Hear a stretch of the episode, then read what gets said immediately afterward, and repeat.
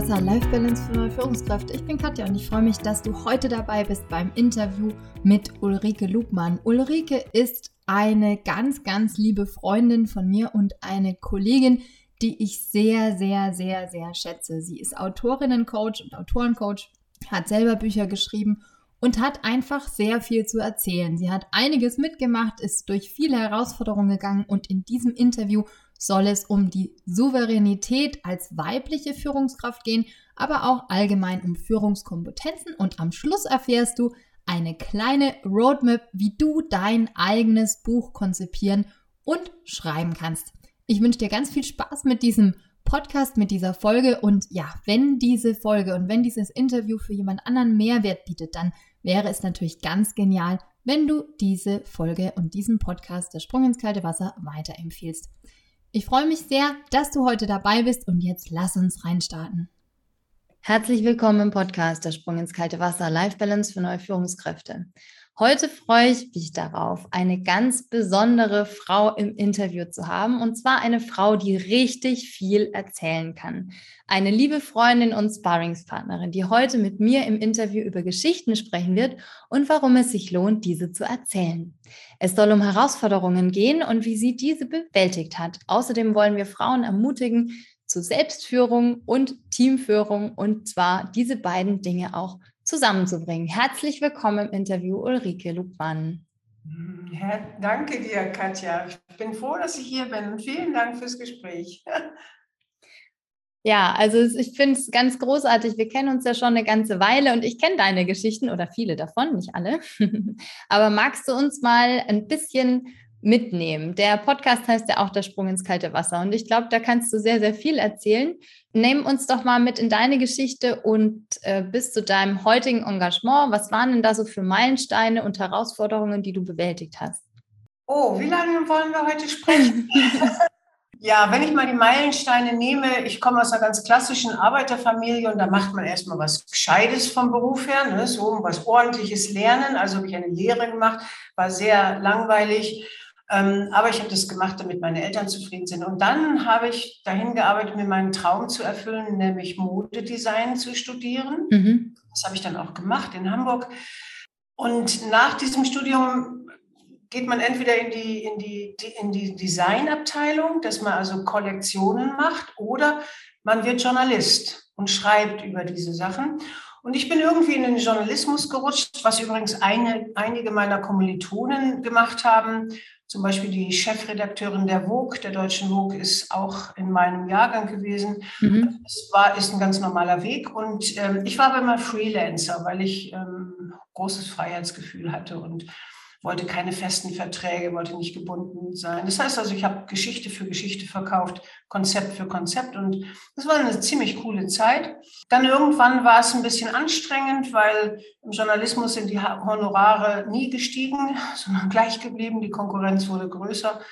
Und ähm, dann habe ich die Seiten des Schreibtisches gewechselt, von Journalist sein zu einer PR-Agentur, also Public Relation und Marketing ähm, weil niemand weiß besser, was ein Journalist braucht an Informationen als ein Journalist selber und war dann auch sehr erfolgreich mit meiner Agentur. Aber es hat mich schnell gelangweilt. Das ist so das Problem in meinem Leben, wenn ich immer das Gleiche machen muss. Langweilt es mich schnell. Ich brauche Herausforderungen. Und dann kam einer um die Ecke, weil mich ein Freund von einem Freund sagte, du sag mal, du bist doch Journalistin. Kannst du mir nicht helfen, ein Buch zu schreiben? Und freie Journalisten sagen immer erstmal ja. Egal um was es geht, die sagen erstmal immer ja. Das habe ich natürlich auch gemacht und muss sagen, da hat sich für mich eine völlig neue Welt äh, offenbart und ich bin an die Autoren geraten sozusagen. Und das mache ich jetzt, ähm, die Betreuung von Autoren, ihre Bücher zu schreiben, mache ich ungefähr seit acht Jahren und seit drei Jahren nur noch hauptberuflich mit dem Autorencamp. Und da stehe ich heute. Super schöne Geschichte. Gibt es da auf dem Weg Learnings für dich, also für dich einfach selber, wo du sagst, okay, das habe ich daraus gezogen, weil wenn du sagst, also wenn du deinen Weg beschreibst, hat der tatsächlich ja ein paar Kurven drin. Es ist auch viel durch Zufall passiert. Also ich weiß nicht, ob ich das richtig verstanden habe, aber gibt es da so ein paar Dinge, wo du sagst, also das sind so meine, meine Best-of-Learnings bis heute aus denen ich vielleicht heute auch noch zehren kann? Ja, natürlich gibt es Learnings. Ich habe eigentlich die ganze Zeit gelernt und ich lerne auch jetzt immer noch dazu, ähm, weil ich bin so ein Learning by Doing Typ. Ich habe eine Idee und denke mir, hm, müsste doch gehen. Dann denke ich mir im Kopf so die Eckdaten aus und die Timeline und die Schritte, die man dafür gehen muss. Und dann gehe ich einfach los und habe auch wirklich gelernt, diesen Perfektionismus auszuschalten, sondern erst mal zu machen. Und dann kann man ja immer wieder verbessern. Das ist so mein Weg, das habe ich gelernt und das kann ich fast in Perfektion und bin da auch relativ mutig, neue Sachen umzusetzen. Da bin ich natürlich auch manchmal auf die Nase gefallen, logisch. Ähm, das andere, was ich gelernt habe, ist, und das mache ich heute auch nicht mehr, ich will nicht mehr alles alleine machen. Ich finde, es ist wichtig, sehr viel früher mit einem guten Team anzufangen und das aufzubauen, das zusammenzuhalten. Das sind jetzt mal so ganz grob die beiden Learnings, die ich für mich integriert habe und auch heute umsetze. Mhm. Du hast auch mal ein Team gehabt, oder? Ich hatte in der Agentur ein Team. Wir sind relativ schnell gewachsen. Und ähm, ich habe große Sportmarken betreut, so wie New Balance oder Under Armour. Mhm. Habe äh, sie unterstützt in ihrer Öffentlichkeitsarbeit und PR. Ähm, und da hatte ich ein Team von sechs Leuten, sechs Angestellten und hatte aber eigentlich gar keine Ahnung, wie man ein Team führt, weil ich habe es halt mhm. einfach gemacht. Und ja, da musste ich auch selber sehr viel lernen, wie man das, wie man das führt, wie man da Herausforderungen meistert. Aber es war gar nicht so schlimm, ähm, wenn ich das jetzt mal vergleiche mit Teamführung in Führungspositionen in Konzernen oder großen Unternehmen, wo ja immer beide Gender äh, da sind, also Männer und Frauen, da gibt es dann diesen Konkurrenz. Und all dieses Krams hatte ich eigentlich nicht, weil PR und Marketing ist ein Frauenberuf. Mhm. Also fast nur ähm, Mädels, sage ich immer, äh, sehr flapsig. Er hatte also nur Frauen in meinem Team. Und das habe ich relativ schnell gelernt, wie ich mit denen ein gutes Team mache. Und wir waren ein super gutes Team. Mhm. Gab es da auch Herausforderungen, wo du sagst, mit denen warst du konfrontiert, wenn du sagst, na gut, also Führung, also ich sage immer, Führung ist keinem in die Wiege gelegt, aber du sagst, du hast dich mit deinem Team super verstanden, ihr wart ein tolles Team. Ja, das kann ich jetzt gar nicht mehr so nachvollziehen, ob es Herausforderungen gab. Sicherlich gab es die jeden Tag, weil wir einfach auch ganz viele Jobs hatten und viel koordinieren mussten. Aber das lag, glaube ich, mehr auf der organisatorischen Ebene als auf der menschlichen Führungsebene. Man muss halt als Führung die, die Fäden auch in der Hand halten. Aber mhm. menschlich, muss ich sagen, begegne ich ja meinem Team auf Augenhöhe. Und da gab es halt relativ wenig also ich kann mich gar nicht erinnern. Relativ mhm. Herausforderungen. Wenn, wenn ich jetzt an meine, an meine Coaches denke, ja, die sind manchmal dann wirklich, ähm, stehen dann da, also besonders die Jungen, die neuen Führungskräfte, insbesondere die Frauen, und die denken dann, jetzt geht es nicht weiter. Was soll ich denn jetzt machen? Ja, und dann ist da sowieso eine Kluft und die wissen überhaupt nicht, was sie jetzt machen sollen. Hast du da für die einen, einen Tipp oder einen Impuls, wie da doch wieder irgendwie sowas wie Licht am Tunnel sein kann, damit ich doch den nächsten Schritt gehen kann und vielleicht auch einen positiven Fokus wieder bekommen kann, wenn es nicht nur um das Thema Führung geht, sondern eben auch in meiner Rolle, die ich gerade habe. Ja, ich kann natürlich nur so erzählen, wie ich das gemacht habe. Wenn es wirklich so eine ganz krasse Situation ist und man denkt, boah, jetzt geht hier nichts mehr voran, dann trete ich zurück. Also ich, ich, ich steige aus dem Spiel aus ähm, nimm mir irgendwie eine kleine Auszeit. Man kann auch sagen, boah, ich muss mal gerade zehn Minuten Ruhe oder ich brauche mal, ich, wir treffen uns in einer halben Stunde wieder, je nachdem, was das für ein Konflikt ist. Und versuche mich selber runterzubringen, also indem ich aus der Situation herausgehe und mal so fünfmal tief durchatme, wieder bei mir ankomme, versuche mal diese, diese Emotionen, die da so drin sind, rauszunehmen und versuche auf eine sachliche Ebene zu kommen und rauszufinden, was, um was geht es denn eigentlich hier. Ähm, das ist so ein Trick, den man so in akuten Situationen machen kann. Bei mir gab es aber auch so, so richtige Touchdowns, wo ich gedacht habe, boah, ich weiß nicht, wo ich morgen das Essen für uns kaufen soll. Und dann habe ich ähm, mich an, eine, an einen Spruch einer Mentorin äh, erinnert, der mir wie ins Hirn gebrannt ist. Und die sagte immer, die fragte mich immer, für was sind wir eigentlich hier auf der Erde? Und dann sage ich, pff, keine Ahnung. Und dann sagt sie, wir sind hier, um zu spielen.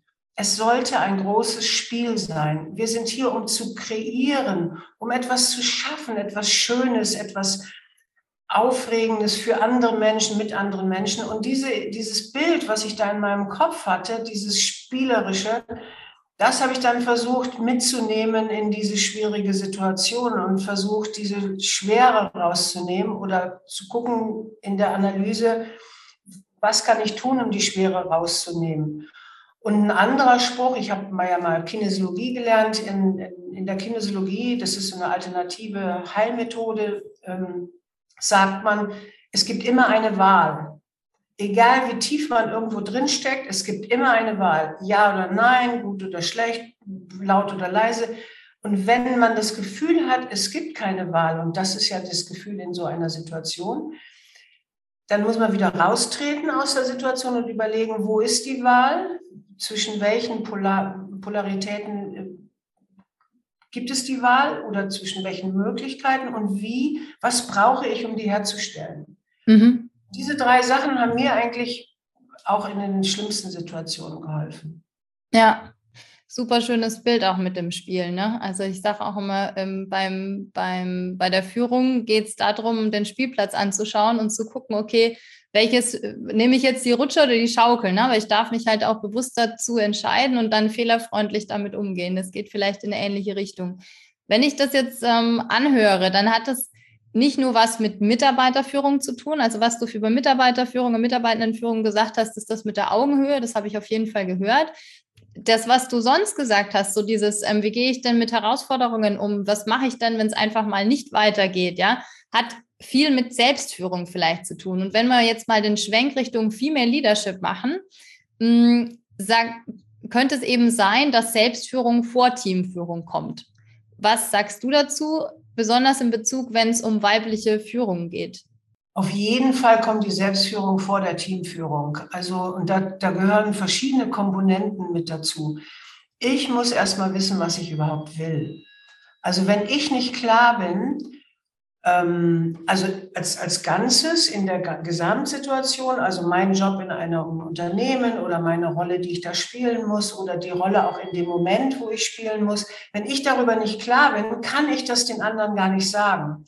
Und das habe ich wirklich auch Learning by Doing ähm, erlebt, weil ich früher nicht so gut und so klar kommunizieren konnte. Und dann redst du so ein bisschen wischiwaschi und sagst, man könnte doch mal oder wir sollten doch und wir, wir immer, ne? Heute weiß ich, ich sag, würdest du das bitte tun? Und ich bin ganz klar, dass derjenige das machen muss, ich mache das, die machen das. Und diese Klarheit ist total wichtig. Ähm, und die liegt erstmal in mir, bevor ich sie den anderen geben kann. Und was auch sehr wichtig ist, ist die eigene Disziplin.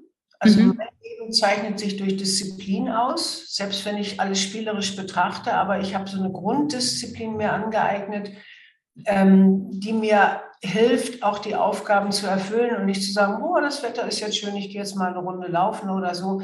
Dafür gibt es andere Zeiten, feste Zeiten. Und die Disziplin hilft mir einfach auch sehr erfolgreich durch meine Projekte zu gehen, weil ich da nichts aus dem Auge verliere. Und nichts aus dem Auge verlieren ist auch gleichzeitig den Fokus setzen. Wenn ich etwas will, habe ich ein Projekt mit meinem Team ähm, und, und weiß genau, was muss ich tun, worauf muss ich fokussieren, worauf muss ich achten. Also ich bin nicht jemand, der sich dann so völlig verliert.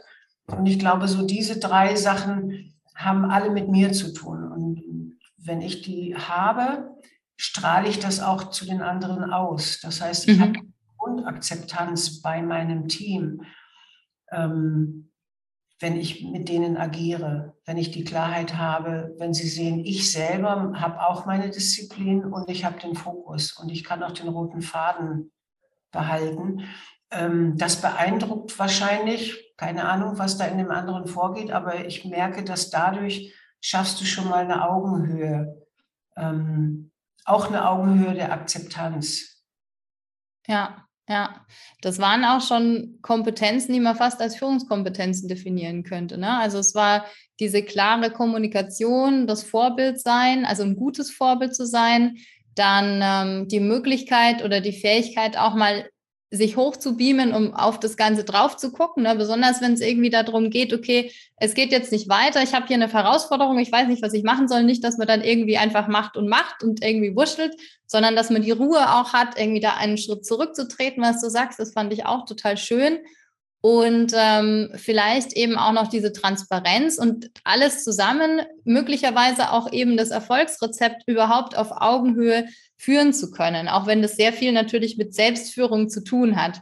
Hm, wenn, wenn ich jetzt diese, diese Kompetenzen so erzähle, gibt es da noch Führungskompetenzen, wo du sagst, das ist auf jeden Fall wichtig, das sollte jeder oder jede Führungskraft sich anschauen? Hm, was mir spontan in den Sinn kommt, äh, aber ich weiß gar nicht, ob ich das unter Führungskompetenz nehmen kann, ist meine Grundeinstellung im Leben, meine Philosophie ich bin okay und du bist okay. Und das mhm. ist ein Grundkonzept. Und ich glaube, auch als Führungskraft, selbst wenn es eine Hierarchie gibt in diesem Unternehmen, ähm, wenn, wenn der andere spürt, dass ich ihn auch für okay empfinde und damit auch ihn in seiner Gesamtheit als okay Persönlichkeit akzeptiere, ähm, treten mir die Menschen anders gegenüber. Mhm denke, es ist auch eine Führungskompetenz, aber vielleicht nicht eine, die jetzt so in den Büchern, wie man, wie man führt, äh, die ich übrigens nie gelesen habe. Ich, ich habe keine Ahnung von Führungskompetenzen.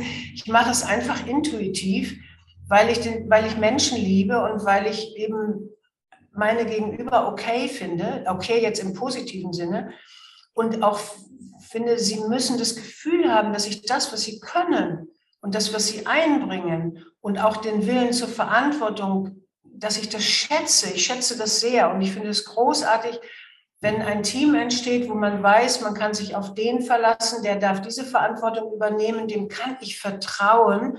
Das ist ja auch ein großer Schritt und das muss ich als Führungskraft ja auch können. Und das, das gebe ich jetzt mal ab. Ne? Und ich glaube, das ist auch so ein, so ein Ding, wo viele sagen, boah, ich könnte es ja eigentlich besser. Dieses, das muss man, muss man loslassen. Aber das setzt immer diese, diese Akzeptanz des anderen voraus auf einer Augenhöhe. Ich bin okay, du bist okay. Mhm. Das sich in allem wieder, in der Kommunikation, in der Verteilung der Aufgaben, in dem Begegnen, in dem Reporten.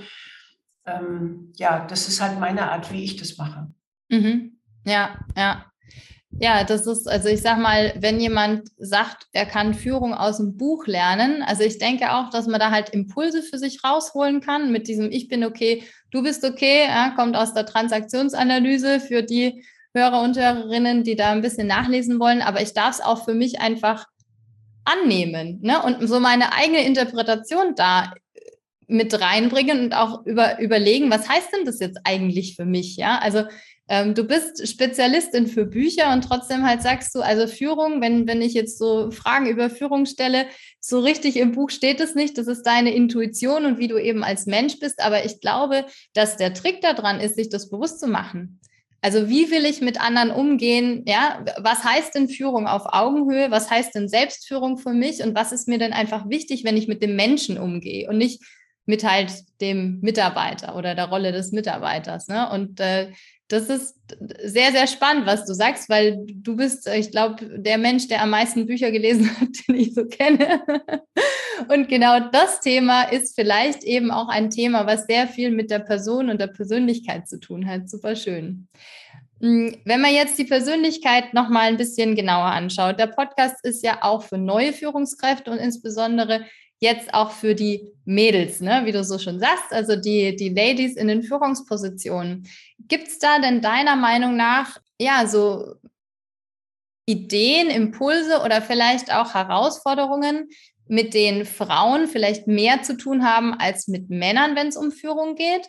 Und weil die, ich denke, die Sachen, die wir jetzt so ein bisschen rausgefiltert haben, die könnten vielleicht sogar für beide gelten. Also, ne, also sowas wie du bist okay, ich bin okay, du bist okay, äh, wäre auch schön, wenn es unsere männlichen Führungskräfte machen. Aber gibt es denn, wenn wir jetzt nochmal so ein bisschen schauen, kleine Anteile, wo du sagst, das ist entweder spezifisch für neue Führungskräfte und natürlich gerne auch für, für die Frauen oder für weibliche Führungskräfte eine Herausforderung, mit denen die umgehen dürfen. Besonders wenn es jetzt um das Mindset geht, worüber wir jetzt auch die ganze Zeit reden.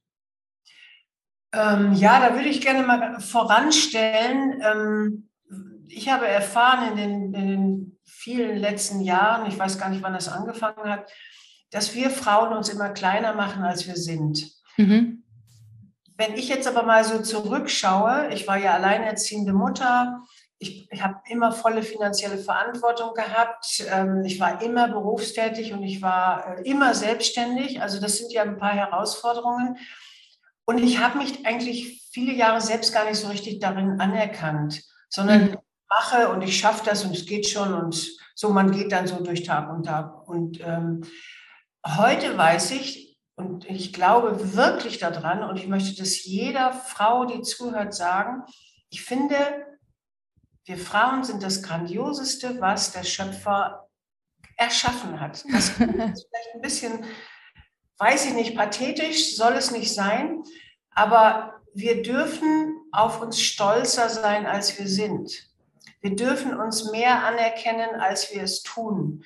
Da ist immer noch so eine, eine Gap zwischen, ich will nicht sagen zwischen Männern und Frauen. Das, ich will gar nicht in die Vergleichbarkeit gehen aber zwischen dem, was wir sind und was wir uns selber anerkennen. Und wenn wir da mal hineingehen, auch in diese weibliche Energie, die wir haben, und, und uns anerkennen für das, was wir gerade getan haben, wenn wir ein Projekt beendet haben, wenn wir eine Konfliktsituation geschaffen, äh, äh ge, äh, geleitet, ach, wenn wir eine Konfliktsituation gemeistert haben, dann ist das eine größere Sache, als wir innerlich für uns anerkennen. Mhm. Und das ist für mich so ein, so ein Kernpunkt oder vielleicht auch so eine Basis, so ein Fundament, auf dem wir Frauen stabiler stehen würden, wenn wir es tun würden. Und dann kann ich mich natürlich hinstellen und sagen, ich habe jetzt mein Team, vielleicht geht mal was in die Hose, vielleicht funktioniert ein Projekt nicht.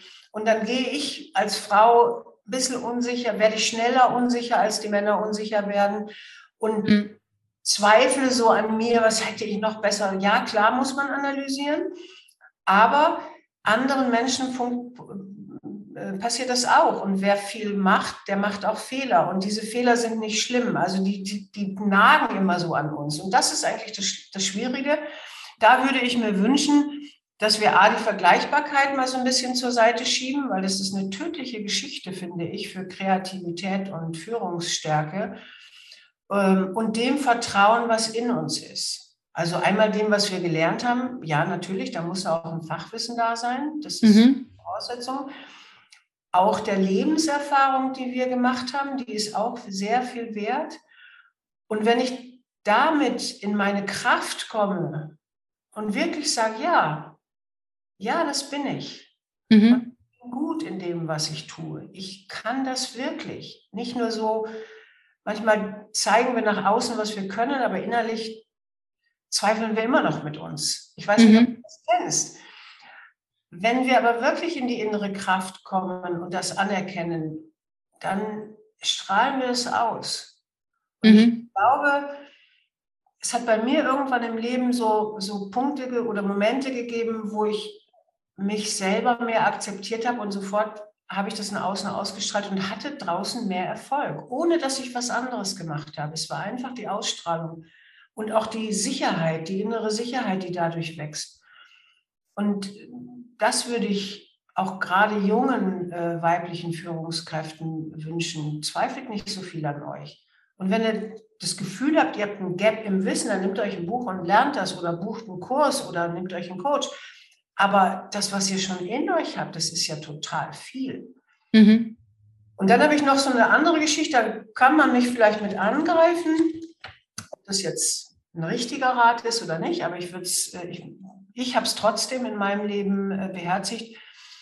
Man kann ein bisschen die Sprache der Männer lernen, nicht um sie ständig zu sprechen oder sie nachzuahmen, sondern um in Situationen manchmal zu verstehen, was in den Köpfen der Männer vor sich geht. Und dann mit der diplomatischen Weiblichkeit ähm, die, die, das richtige Vorgehen zu finden. Wenn man weiß, zum Beispiel, ich sage mal so eine, so eine Meeting-Situation, ne, und dann machen die erstmal alle so ich bin wichtig und die Rangfolge. Und da gibt es ja ganz bestimmte Dinge, die die Männer machen. Es, ähm, also ich mag Männer, ich will das jetzt auch nie, nicht negativ sagen, aber die ticken halt einfach in manchen Dingen anders.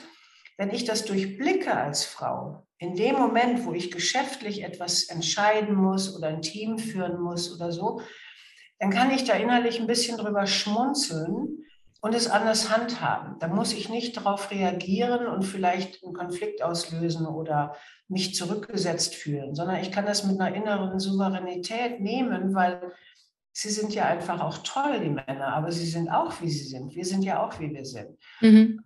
Ähm, das ein bisschen zu studieren, um eben nicht in dieses, ich bin so, ein, so eine, ich mache das für die Männer so gut, wenn ich jetzt Führungskraft bin, sondern ich bleibe Frau. Und man darf das auch wirklich. Man darf wirklich Frau bleiben in dieser eigenen weiblichen Authentizität. Ich versuche das mal ein bisschen für mich zusammenzufassen, weil ich fand, da waren jetzt echt schöne Sachen auch dabei. Ne? Also ich habe jetzt ein, ein Bild bekommen, dass auch ich als Frau und vielleicht auch als relativ junge Frau, wenn ich in eine Führungsposition komme und dann in, diesen, dieses Meeting komme, ne, wo möglicherweise sogar mehr Männer als Frauen sind und die haben alle graue Anzüge an, sehen halt irgendwie aus, ja. Und äh, dann bin ich da als so Jungspund, setze mich dahin, ja, und dann darf ich eben mich nicht vergleichen, das war eins der Sachen, die du gesagt hast, sondern dass ich das so eine Art, ja, vielleicht passt das äh, Bild von dem Spielplatz auch wieder dazu, also dass ich das wie so eine Art Stoffsammlung sehe, um Menschen besser zu verstehen mich mit diesem Wissen eben, wie du sagst, lächeln zu können, ja, also nicht angegriffen zu fühlen, sondern drüber lächeln zu können, mich dann auf eine höhere Ebene zu beamen, um das Ganze von oben zu sehen und dann einfach das rauszuziehen, was mir in meiner aktuellen Situation tatsächlich weiterhilft. Aber eben als Frau und als neue Führungskraft und als junge Frau, habe ich das so richtig verstanden oder hast ja, du das anders gemeint? Das ist perfekt zusammengefasst. Genau so meine ich das. Und das kann man, auch wenn, wenn man alleine unter, unter Männern ist, das, das kann man in jeder Situation machen. Ich brauche halt meine eigene innere Souveränität und ich brauche so ein bisschen das Wissen, was sind denn hier eigentlich für Kommunikationsgesetze am Laufen, ne? bei mhm. Männern in der, im Team, in der Gruppe. Und wenn ich damit mich vertraut mache, ohne dass es mich emotional irgendwie angreift, weil irgendein Satz gefallen ist, und darüber innerlich souverän lächle, dann kann ich, ja, ich komme da besser durch. Und, und ich komme da nicht nur besser durch, sondern ich strahle das dann auch aus. Ne? Dass mhm. ich so nehme, wie sie sind, die Männer. Und dann baue ich darauf den nächsten Schritt in diesem Meeting auf. Und ich glaube, das ist einfach etwas, was man dann ausstrahlt, wenn man diese Souveränität spüren kann. Mhm. Das ja. ist auch ein bisschen Erfahrung, ja, das hat man nicht. Ähm, sofort, aber das kann, da kann man einfach dranbleiben. Als, als junge Führungskraft braucht man ja ein bisschen Erfahrung. Und auch wenn es dann mal in die Hose geht, dann nicht gleich wieder an sich selber zweifeln, sondern es ist auch nicht so einfach. Man braucht einfach. Ich bin so oft auf die Nase gefallen. Ich habe auch schon ein paar Fauxpas in meinem Leben, Fauxpas in meinem Leben gemacht. Die waren so peinlich. Aber ich habe daraus gelernt, habe sofort integriert und das ist mir nie wieder passiert. Und ja, das kann man akzeptieren für sich. Und das, da muss man nicht in Selbstzweifeln und, oh, hätte ich bloß und so. Nein, das mhm. ist einfach Erfahrung. So geht das Leben. Ja, du strahlst auch eine unfassbare Ruhe aus. Also das ist definitiv authentisch. Ich habe noch ein anderes Bild, das Meetingbild. Das gefällt mir ganz gut. Nur mal angenommen, ich komme, also ich bin eine neue Führungskraft, komme in dieses Meeting und das ist gerade Krisensitzung. Also wirklich, wo man sagt, so jetzt hat's, jetzt brennt's irgendwie und alle um mich rum, egal ob äh, männlich oder weiblich, ob jung oder alt, fangen hier an auszuticken oder haben dann irgendwie Stress und schimpfen rum und so weiter und so weiter.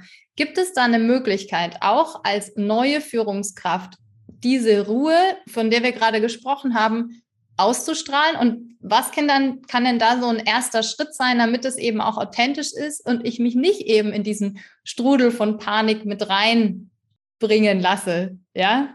Weißt du, wie ich das meine? Ich weiß, was du meinst, ja. Ich, ich, versuche gerade in dem Bild zu sein, was würde ich machen. Ich bin jetzt kein Experte in, in Krisensitzungen, extreme Krisensitzungen zu meistern, aber wenn ich jetzt so da reinkommen würde und die hauen sich fast die ganzen Sachen um die Ohren und ich muss das jetzt irgendwie regeln, würde ich wahrscheinlich, ähm, im Amerikanischen nennt man das ähm, State Change, also eine, eine, ein, einen Moment bringen, so wie ich klatsche in die Hände und wir machen was anderes. Also mhm. ganz kurz zu überlegen, was könnte ich jetzt tun, um die einfach zu überraschen. Mhm. Nicht blöd, nicht witzig oder so, sondern sie einfach zu unterbrechen, aber nicht indem ich schreie, irgendwie seid mal ruhig, sondern irgendetwas sage. Da muss man, müsste man sich, wenn man weiß, man kommt in so eine Sitzung oder man hat solche Situationen, muss man sich mal was ausdenken. Und das, das Ziel muss sein, eine Ebene höher zu gehen und dadurch äh, die Leute wieder an Bord zu holen und zu sagen, okay, es ist alles berechtigt, was hier läuft. Wir werden das auch alles klären, aber lasst uns doch mal anschauen, was ist das gemeinsame Ziel, was wir haben. Und damit nimmt man denen auch ganz schnell den Wind aus, aus den Segeln. Und ja, man muss den Konflikt nachher lösen. Mhm. Das ist andere jetzt besser als ich. Ich mache das halt sehr intuitiv und kann das nicht in so Schritte ähm, bringen. Aber versuchen immer dann gleich in die Vision das Gemeinsame zurückzufinden, weil dann geht es nicht um dieses Klein-Klein. Und bei, bei Streits geht es ja meistens ums Detail. Und äh, mhm. Das kann ich auch als junge Führungskraft machen. Ja. Als junge, als junge Frau oder als junge Führungskraft darf ich auch vielleicht in kritischen Momenten meine Weiblichkeit ausspielen. Das ist ein Teil von mir. Und damit auf der anderen Seite ein bisschen für Überraschung sorgen. Ich gucke jetzt einfach mal, ob ich da eine Reihenfolge hinbekomme. Das erste ist, dass ich mir das einfach selber bewusst mache und ich einfach mir selber sage, ich will in solchen Situationen, möchte ich dies und dieses Mindset haben. Was heißt Souveränität für mich? Was heißt Ruhe für mich? Wie gehe ich in Krisensituationen allgemein auch um? Jetzt nicht unbedingt nur in dieser Sitzung, um dann eben im nächsten Schritt zu schauen, wie kann ich denn Vorbild sein vielleicht sogar? Ne? Also das hatten wir vorhin auch als, als Führungskompetenz. Wie schaffe ich das denn im Vorbild zu sein und nicht einfach mitzuwurschteln? Und dann ähm, diesen Überraschungsmoment vielleicht zu nutzen, um dann die Leute rauszureißen aus dieser Panik. Ich kenne das tatsächlich selber. Ich war ja selber mal Führungskraft und wenn ich in eine Teamsitzung gekommen bin, ja, und die haben dann schon irgendwie rumgegackert, weil irgendwie was ist, dieser Überraschungsmoment, die Leute rauszukriegen und das aber auch wertzuschätzen, das habe ich jetzt bei dir ganz stark rausgehört. Also ich darf das Gegacker, was das Gegacker in Anführungszeichen wertschätzen. Die haben halt gerade ein Problem. Es ist gerade so. Also ich muss es nicht ignorieren. Aber da anzuknüpfen und dann zu sagen, okay, was ist denn so der, was ist denn so die gemeinsame Vision oder der gemeinsame Punkt? Wo treffen wir uns denn wieder? Und dann hast du vom Ist zum Sollzustand auch irgendwie eine Roadmap, an der du wieder anknüpfen kannst. Also so glaube ich, kriegt man das ganz gut zusammen. Aber hier spielt auch, denke ich, wieder dieses eigene Mindset und das Thema Selbstführung eine große Rolle. Ne? Auf jeden Fall. Und man muss auch in der Lage bei sich, muss auch in der Lage sein, bei sich zu bleiben und jetzt nicht Partei zu ergreifen zu dem oder dem, sondern ich bleibe bei mir und, und versuche eben diese Ebene höher zu kommen, um dann das Gemeinsame zu suchen und da weiterzugehen. Und dann muss man natürlich Maßnahmen ergreifen, wie kann man diesen Konflikt zwischen zwei oder mehreren lösen. Aber erstmal geht es um das große Ganze und dann mhm. beruhigen sich die Gemüter und dann kann man auch da unten beim kleinen Konflikt ganz anders ansetzen. Ich möchte jetzt noch, bevor wir, bevor wir zum Ende kommen, auf deine eigene Geschichte eingehen, beziehungsweise auf dein Engagement, besser gesagt. Ne? Du bist ja Autorencoach. In. Mhm. Lohnt es sich denn, die eigene Geschichte aufzuschreiben? Also für alle, alle Menschen auf der Welt, wenn ja, warum? Und wenn nein, warum nicht? Also ich bin äh, Autorencoach, aber ich begleite im, in erster Linie Expertenbücher. Da fließen die eigene Geschichte und die eigenen Erfahrungen mit ein, aber ich arbeite hauptsächlich mit Coaches, Berater, Trainer, Mentoren, mhm. Dienstleister auf verschiedenen Ebenen. Und ähm, da ist dieser Mix von dem Wissen, was der Experte hat und die eigene Geschichte, die ja dann eine Brücke zum Leser äh, baut, das ist eigentlich so das Konzept, mit dem ich arbeite. Wenn es jetzt um reine biografische Bücher, Memoiren oder so geht, ähm, bin ich sicher, es gibt unendlich viele Menschen, die sollten ihr Leben aufschreiben. Mhm. Aber auch da muss man sagen, wenn ich jetzt Michelle Obama heiße und schreibe mein Leben auf mit dem Becoming, mit diesem Buch, was ja unendlich viel Erfolg hat, werde ich erfolgreicher sein, als wenn ich jetzt ein No-Name bin, der noch keine Bekanntheit hat. Da ist es sehr, sehr, sehr viel schwieriger sichtbar zu werden. Also das muss, das muss man einfach wissen. Dennoch ist manchmal das Schreiben eines Buches, ich habe verschiedene Autoren, die, die machen das, ihre Geschichte aufzuschreiben. Es ist ein Verarbeitungsprozess, der im Endeffekt für einen selber wertvoll ist.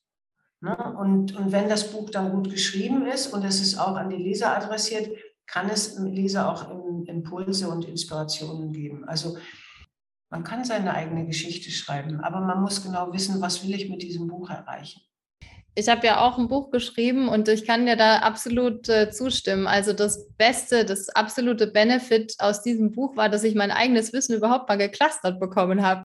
Weil das war da irgendwo äh, ein Pass, flog das rum und eben der eigenen Geschichte. Aber wenn du sagst, das ist auch mit ein Benefit. Also Buchschreiben ist einmal diese Brücke, die du sagst, zum Leser. Das finde ich super schön. Also einfach der Benefit für den Leser. Man darf sich aber auch das Ziel bewusst machen. Was möchte ich denn damit erreichen? Und eben auch noch in die eigene Geschichte gehen und sagen, okay, das ist schon irgendwie eine Selbstreflexion, aber es muss eben ein konkretes Ziel haben. Wenn jetzt jemand hier zuhört und denkt, ah, ich habe auch eine Geschichte und ich habe auch Wissen und ich könnte auch einen Ratgeber schreiben über irgendein Thema. Wer kann denn deiner Meinung nach Autor oder Autorin werden? Müssen die irgendwas mitbringen an, an Skills, damit die ein Buch schreiben können? Also grundsätzlich glaube ich, dass jeder ein Buch schreiben kann. Ob er dann stilistisch gut schreibt oder nicht, ist eine andere Frage. Also ich habe äh, unterschiedlichste Menschen bei mir in meinen äh, Schreibbegleitungen oder in meinen Kursen. Da sind auch welche dabei, die Legastheniker sind, die also jetzt diese ganze stilistische Sache nicht so richtig gut können, aber die haben mega gute Inhalte. Und das ist das, worauf es ankommt. Weil mhm. hinten aus den Text dann nochmal schön zu schleifen, das kann dann ein Texter, ein Lektor oder ein Journalist machen.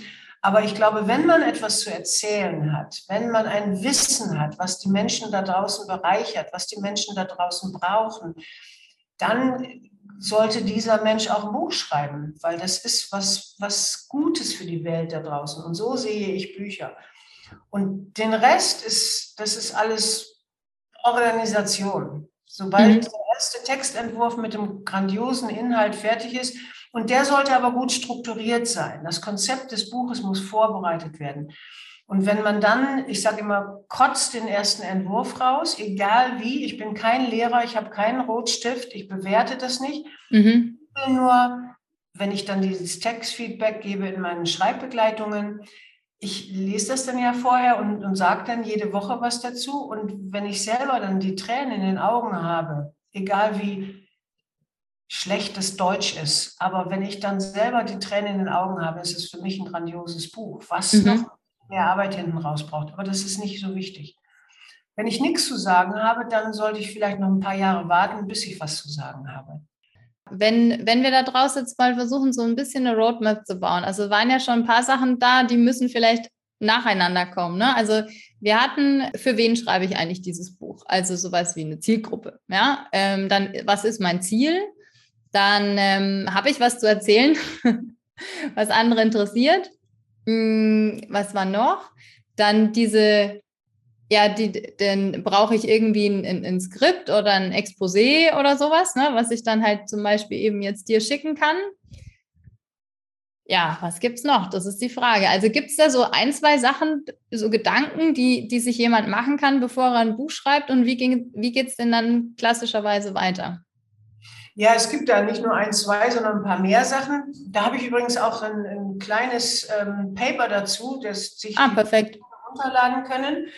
Ähm, das ist für mich das Buchkonzept, das muss einfach stehen. Da, da gehört für mich als allererstes mal, warum will ich ein Buch schreiben? Mhm. Was ist mein Why? Nach Simon Sinek, was ist mein Why? Warum will ich das? Ich meine, 200 Seiten zu schreiben braucht auch ein bisschen Disziplin und dafür muss ich auch einen Grund haben. Dann geht es darum, was will ich mit diesem Buch erreichen? Will ich damit mhm.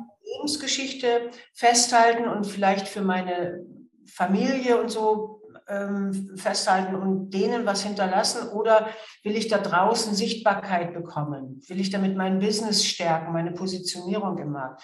Das ist das Zweite. Und dann, für wen will ich dieses Buch schreiben? Wenn es eine, eine persönliche Geschichte ist, ähm, auch da muss ich es. Ist es meine Familie? Sind es meine Freunde? Welcher Kreis ist es? Im Business ist es ganz extrem wichtig, genau ein, also ein bis drei Leseravatare zu haben, um die Zielgruppe exakt zu kennen. Und dann den Schritt, der ist, der ist super wichtig und das ist eigentlich für mich das Wichtigste.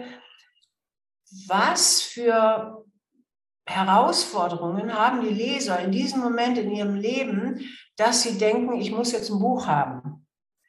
Und anders übersetzt könnte man sagen, welche Keywörter, welche Suchbegriffe geben die Leser bei Amazon aus, äh, ein, um mein Buch zu finden. Also ich zäume damit mit meinen Autoren, wenn ich das erarbeite, immer das Pferd von hinten auf. Stell dir vor, dein Buch steht auf Amazon. Was geben die Leute ein, damit der Algorithmus von Amazon auf dein Buch führt?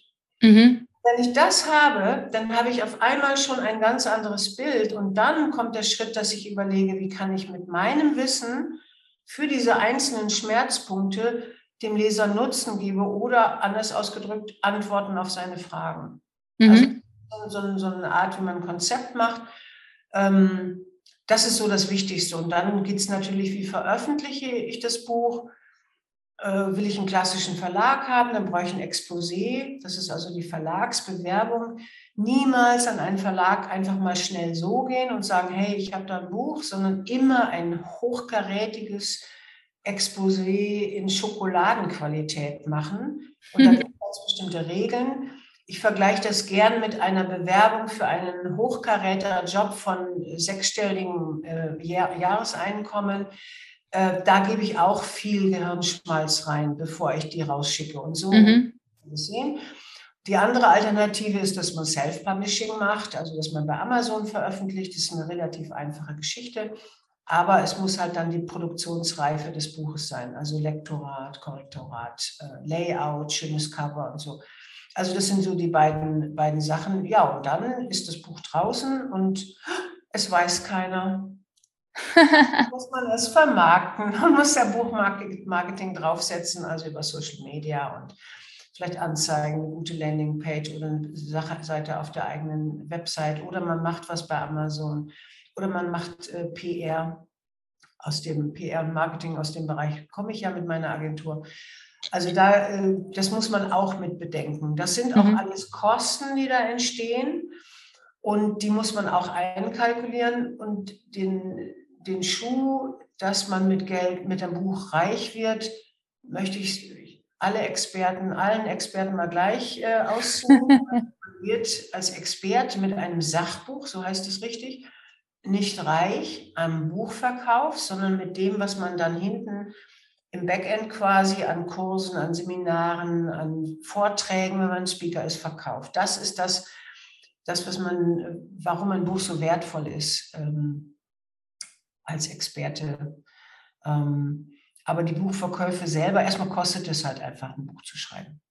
Ich habe jetzt einmal diesen emotionalen Moment noch im Kopf, wo dir die Tränen kommen, wenn du so ein irgendwie was von einem neuen Auto liest, bis zu es steht auf Amazon und Marketing und Zahlen, Daten, Fakten und so weiter und so weiter. Das, das ist ja schon das ist ja schon vielleicht auch eine Zeit dazwischen. Wann kommen die Leute denn dann zu dir? Und ganz wichtig auch die Frage, wie findet man denn dich am besten? Also was ist denn dein Lieblingskanal, wenn jetzt jemand sagt, ja, also ich möchte jetzt auch ein Buch schreiben, ja, gerne auch als Führungskraft, als neue Führungskraft, was ich so erlebt habe. Ich habe Wissen weiterzugeben. An welchem Punkt kommen die Leute zu dir und eben, wie findet man dich? Also sie kommen genau an dem Punkt, den du genannt hast. Ich möchte jetzt auch ein Buch schreiben. Mhm ich weiß aber nicht, wie es geht oder ich weiß nicht, wie ich anfangen soll. Oder ich hatte jetzt, äh, letzte Woche, ich war auf einer Convention und da war eine tolle, tolle Frau, begnadetes Wissen, auch noch ganz, ganz jung. Sie sagte, ja, ich möchte ja so gerne, aber ich habe so viele Themen und ich weiß auch nicht so richtig. Das ist da, wo ich ansetze. Und wir machen eben diese Schritte, vor allen Dingen auch Leserzielgruppe, Schmerzpunkte der Leser und dann gucken von diesem vielen, vielen Wissen, was die Autoren haben, also die Experten haben, eine Klarheit zu schaffen, um dann eben diese, dieses Konzept zu haben und die Kapitelstruktur, damit sie dann schreiben können, ohne dass sie in eine Schreibblockade kommen. Also da ganz vorne setze ich an und dann, wenn ich, ich mache hier so einen 1 zu 1 Tag in München, ähm, wenn jemand so ganz unsicher ist, da arbeiten wir einen Tag exklusiv zusammen oder ich mache das in einer kleinen Schreibgruppe. Ähm, und dann begleite ich die. Manche können dann mit diesem Konzept alleine schreiben, weil sie schreiben gewöhnt sind. Sie schreiben dann quasi nach, diesem, nach dieser Struktur, sehr wie auf Eisenbahnschienen. Und andere sagen, ja, aber ich brauche so jemanden, der mir immer ein bisschen Feedback gibt und so. Und da gibt's, äh, habe ich Halbjahresgruppen, wo, wo mhm. wir uns auf Zoom treffen und ich die Texte vorher kriege und immer Feedback gebe. Nicht stilistisch, sondern inhaltlich. Mhm. Ich schlüpfe ja. aber immer in die Rolle des Lesers, nicht in die Rolle des Lehrers. ja. Äh, ja, wo findet man mich? Ähm, am besten, glaube ich, äh, auf LinkedIn also mit meinem Namen Ulrike Luckmann oder auf meiner Website www.ulrikeluckmann.com. Da findet man eigentlich alles und auch den Kontakt zu mir. Ja, ja, super. Vielen Dank dir. Gerne. Du schickst mir auch einfach alle Links, ne? gerne auch die kleine, die, dieses äh, Mini-Workbook oder die, die Roadmap, von der du da vorhin gesprochen hast. Genau, cool, dann können sich die Leute das auch runterladen. Ich habe jetzt am Schluss noch 25 Begriffe für dich. Also die machen wir nicht alle durch, sondern du suchst dir am besten vier Zahlen aus. Das mache ich am Schluss immer. Ich gucke nämlich immer so ein bisschen, wo denn meine Gäste so unterwegs sind auf Social Media und pick mir da einfach ein paar Begriffe raus. Und bei dir sind es 25. Und um das Interview gut abzuschließen und dir die Möglichkeit zu geben, einfach nochmal so aller Begriff und kurze Antwort noch was zu sagen, such dir einfach vier oder drei Zahlen aus und dann bin ich ganz gespannt, was du dazu sagst. Oh, dann nehme ich mal die 5, mhm. ähm, die 7 mhm. und die 10. Und die 10, alles klar. Die 5, die 7 und die 10. Berge. Meine Tankstelle sind die Berge. Also mhm. hat er so seine eigene Tankstelle, wo er wieder auflädt, die den Kopf mal frei kriegt und Energie auftankt und wieder so in seine Mitte kommt. Das sind für mich die Berge. Ich wohne ja hier in München. Ich habe es ja nur eine Stunde weit, anderthalb Stunden. Dann bin ich in den schönsten und äh, in den schönsten Bergen von Oberbayern. Ähm, und da so einmal in der Woche am Wochenende so einen Hike zu machen auf dem Gipfel, oben das Gipfelkreuz anzutatschen und dann nach unten zu schauen, finde ich großartig. Ich sage immer, einen Tag in den Bergen ist wie drei Tage Urlaub.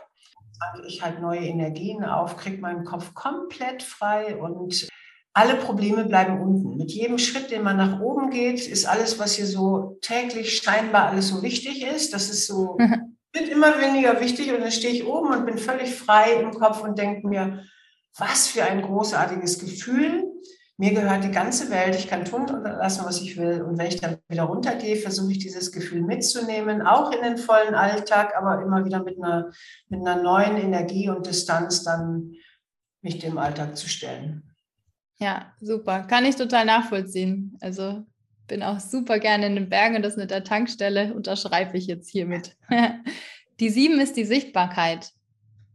Ja, wir haben jetzt viel über Bücher gesprochen und mir ist aufgefallen in den letzten Jahren, dass viele äh, Experten kommen zu mir und sagen, ich möchte sichtbarer im Markt werden und ich will mir einen Namen machen, ich will eine Marke aufbauen.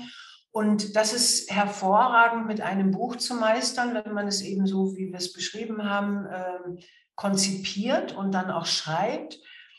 Aber ich habe auch festgestellt, so gerade in den letzten zwei, drei Jahren hatte ich so wirklich auch besondere Bücher dabei. Es braucht ganz viel Mut, in die Sichtbarkeit zu gehen. Und auch das habe ich schon mal so durchfließen lassen in dem, was ich erzählt habe. Und ich glaube, gerade Frauen brauchen diesen Mut besonders, wenn sie in die mhm. Sichtbarkeit gehen. Äh, und da würde ich wirklich jede unserer Hörerinnen ermutigen, trau dich, trau dich sichtbar zu werden. Wir Frauen sind so gut. Wir sind so gut und das sollte die ganze Welt sehen. Vielen Dank dir. Die 10 ist Bestseller. Oh ja.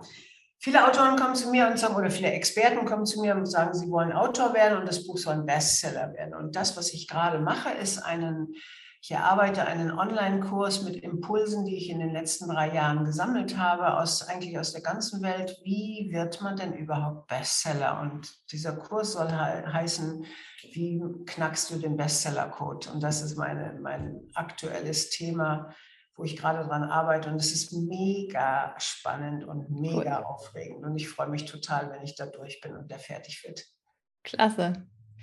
Eine Zahl schaffen wir vielleicht noch. Magst du noch eine haben?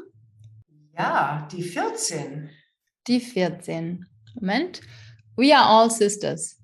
Ja, also du hast schon herausgehört und, und äh, die Zuhörerinnen haben herausgehört, ich mag einfach Frauen. Ich finde Frauen klasse. Ich finde, wir Frauen müssen auch viel mehr zusammenhalten. Es gibt ein, ein Frauennetzwerk, was ich sehr liebe, was mir nochmal eine andere Dimension des Zusammenhaltens gezeigt hat. Das ist der Women's Hub gibt es verschiedene Städte schon, wo es einen Women's Hub gibt. Und da gibt es Women's Hub Tage, wo sich 50, 60 Frauen treffen und wo man sich auf einer Frequenz, ich will mal sagen, der Liebe trifft. Liebe ist jetzt ein großes Wort, aber es ist so, wir wollen, we are all sisters. Was können wir tun, um, um uns gegenseitig zu supporten, um uns gegenseitig zu unterstützen und wegzugehen von so einem Zickengehabe, was ja auch in, in Konkurrenzsituationen sehr schnell da ist, aber das ist genau die andere Richtung, die der Women's Hub mit der Ili äh, geht und das ist das, was ich so in mir fühle. Ich mhm. Frauen müssen mehr zusammenhalten. Ja. Und gegenseitig unterstützen, weil zusammen sind wir noch stärker und wir sind auch, mehr, auch sichtbarer nach draußen. Ja. Und ich glaube, diese ganze Diskussion, ähm, Führungskräfte, wir brauchen das und Quote und so, da, ich halte mich ja komplett daraus. Wer würde vielleicht anders gehen, wenn wir geschlossen noch anders sichtbar wären? Mit mhm. einem Selbstbewusstsein, was was einfach ausstrahlt. Souveränität, Authentizität, ähm, Kompetenz und dass die, dass die Firmen uns haben wollen. Nicht, dass ja. wir kämpfen müssen. Das ist fast schon ein wunderschönes Schlusswort. Trotzdem. Das letzte Wort gehört meinem Gast. Gibt es denn was, was du noch ans Publikum weitergeben willst oder einfach weil was, was du noch teilen möchtest hier im Podcast? Ja, es war schon fast ein Schlusswort. Ich kann nur jede Frau, die in die Führungsposition hineinwachsen möchte, ich kann sie nur bestärken. Es ist ein spannender Weg, es ist eine spannende Arbeit, ähm, es ist etwas, was uns Frauen liegt, weil wenn man jetzt mal in die Vergleichbarkeit geht, Männer sind zielorientiert, also ich vergleiche das immer, die, die haben so ein vertikales Denken, die denken so zack, von hier nach da ist der Löwe, den muss ich erlegen. Und wir Frauen, und dessen sind wir uns oft nicht bewusst, haben so ein horizontales Denken. Das kann man sich so vorstellen, wenn ich jetzt mal so mit meinem Kopf nach rechts gehe und dann nach links gehe. Wie viele Dinge kann ich auf dieser kleinen Kurve sehen? Wir sind in der Lage, alles wahrzunehmen, sofort in unserem Kopf zu verarbeiten, zu, manchmal zu analysieren, zusammenzubringen. Und das ist eine Fähigkeit, die nur wir Frauen haben. Das haben die Männer nicht, weil sie einfach anders angelegt sind. Und mit diesem Wissen, dass wir diese Fähigkeiten haben, in die Firmen zu gehen, da können wir nur Gutes bewirken. Und darum, go for it. Vielen, vielen lieben Dank für dieses tolle Gespräch, liebe Ulrike. Ich packe alles in die Shownotes, was du mir gibst. Es war ganz, ganz großartig, dass du dir die Zeit genommen hast. Ja, und ich freue mich natürlich, wenn wir uns demnächst wieder persönlich treffen. Danke, dass du dabei warst. Ganz gerne. Vielen Dank, dass ich dabei sein durfte, Katja. So, das war das Interview mit Ulrike Luckmann. Sehr vielen Dank, dass du bis zum Ende dabei geblieben bist. Und ich werde am 17.06.